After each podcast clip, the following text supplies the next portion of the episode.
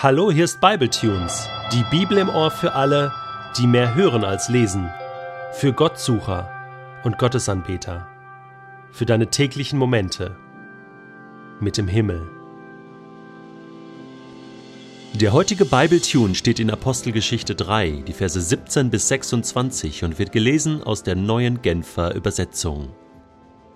Nun, Geschwister, ich bin überzeugt, dass ihr nicht wirklich wusstet, was ihr getan habt, als ihr Jesus habt töten lassen, und eure führenden Männer wussten es ebenso wenig. Gott hatte durch alle Propheten angekündigt, dass der Messias, den er senden würde, leiden und sterben müsse. Diese Voraussagen hat er durch das, was geschehen ist, in Erfüllung gehen lassen. Kehrt jetzt also um und wendet euch ihm, dem Herrn, zu, damit ihr die Schuld auslöscht, die ihr durch eure Verfehlung auf euch geladen habt. Dann wird er die ersehnte Zeit der Ruhe anbrechen lassen und wird euch den senden, den er zu eurem Retter bestimmt hat, Jesus, den Messias. Zunächst allerdings ist Jesus, wie Gott es geplant hat, in den Himmel zurückgekehrt. Dort nimmt er den ihm gebührenden Platz ein, bis die Zeit kommt, in der alles wiederhergestellt wird, wie Gott es schon seit langem durch seine heiligen Propheten angekündigt hat. Schon Mose hat gesagt, einen Propheten wie mich wird der Herr euer Gott aus eurer Mitte berufen und als seinen Boten zu euch senden. Auf ihn sollt ihr hören und alles befolgen, was er euch sagt. Wenn jemand nicht auf diesen Propheten hört, muss er aus dem Volk Gottes ausgeschlossen werden. Genauso haben auch Samuel und alle Propheten, die auf ihn folgten, bei ihrer Verkündigung von dem gesprochen, was wir in diesen Tagen erleben. Euch als den Nachkommen der Propheten gelten die Zusagen, die Gott durch sie gegeben hat, und ihr habt vollen Anteil an dem Bund, den er mit euren Vorfahren eingegangen ist. Denn als er diesen Bund schloss, sagte er zu Abraham Durch deine Nachkommen werde ich alle Völker der Erde segnen.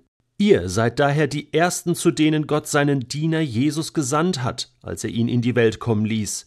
Jesus möchte euch segnen und jeder von euch, der sich von seinen verkehrten Wegen abwendet, wird seinen Segen erfahren. Hast du gewusst, dass es im Alten Testament über 330 Prophezeiungen, das heißt konkrete Voraussagen über Jesus, den Messias gibt? 330 detaillierte, gezielte, konkrete Voraussagen über Jesus, den Messias, in ganz unterschiedlicher Art und Weise, und die meisten von denen haben sich bereits erfüllt, als Jesus auf dieser Erde lebte. Petrus greift auf einige dieser Voraussagen zurück. Das Bild des Messias im Alten Testament, was entsteht, wenn man diese 330 Voraussagen, die an unterschiedlichen Orten im Alten Testament stehen, zusammennimmt, ist klar und eindeutig. Und Jetzt muss man sich aber fragen, ja, warum hat denn das Volk Israel in seiner Gesamtheit damals Jesus nicht erkannt als Messias? Wie konnten die Schriftgelehrten und die Pharisäer und auch der Hohepriester, all die Rabbiner, die sich doch so gut im Alten Testament auskannten, das nur übersehen? Wieso konnten sie nicht eins und eins zusammenzählen? Das ist meine Frage immer wieder. Wenn ich die Texte lese in den Evangelien oder auch hier die Predigt von Petrus sehe, wie konnte das nur geschehen? Vielleicht hast du dich das auch schon gefragt. Waren die denn alle verblendet? Waren die alle so verstockt? Waren die also zu stolz anzuerkennen, dass da ein Zimmermannssohn der Messias ist? Ich denke, die persönlichen Beweggründe sind ganz unterschiedlich gewesen. Aber was man sagen kann, wenn man das Alte Testament liest und einige zentrale Prophetien mal genauer anschaut, ist, dass es ja doch gar nicht so einfach war, Jesus auf Anhieb mit dem Messias zu identifizieren. Wenn man zum Beispiel einen Text aus Jesaja 61 ab Vers 1 liest, dann heißt es dort ja: Der Geist des Herrn ruht auf mir, weil er mich berufen hat. Er hat mich gesandt, den Armen die frohe Botschaft zu bringen und die Verzweifelten zu trösten. Das ist übrigens ein messianischer Text hier. Eine Prophetie auf den Messias, und Jesus zitiert diesen Text, als er in der Synagoge von Nazareth spricht und bezieht diesen Text hier auf sich und sagt, das hat sich erfüllt. Es geht weiter. Jesaja 61 sagt weiter, ich rufe Freiheit aus für die Gefangenen, ihre Fesseln werden nun gelöst und die Kerkertüren geöffnet. Ich rufe ihnen zu, jetzt erlässt Gott eure Schuld. Oder in anderen Übersetzungen heißt es, auszurufen das Gnadenjahr des Herrn. Und das war ja passiert. Jesus hat Blinde sehend, Lahme gehend gemacht und er hat den Armen das Evangelium verkündet. Er hat Gefangene befreit und er hat Gnade ausgerufen.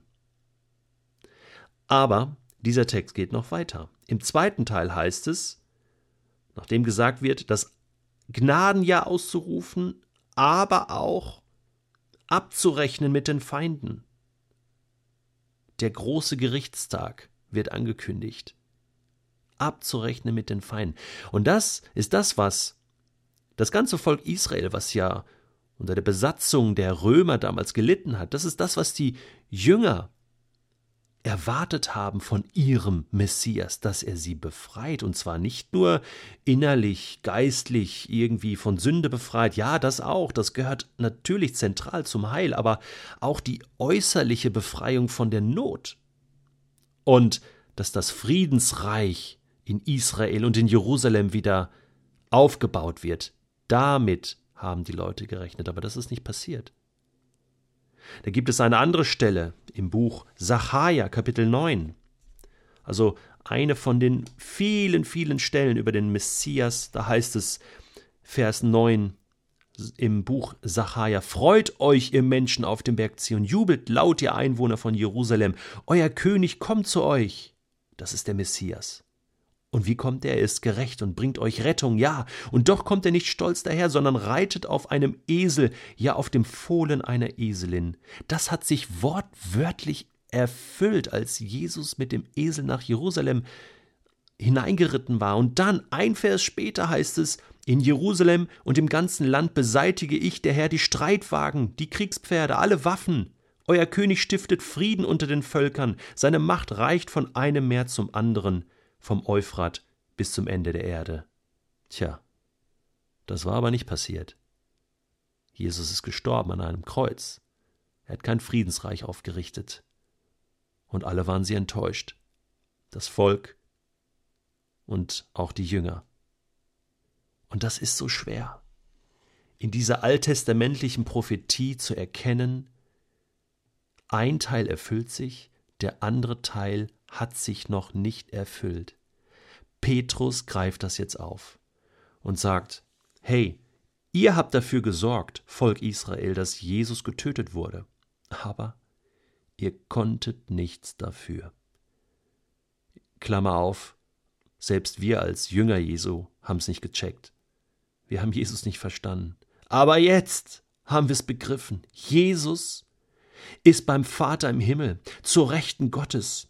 Und das, was jetzt zählt, ist, dass ihr umkehrt und dass eure Schuld vergeben wird.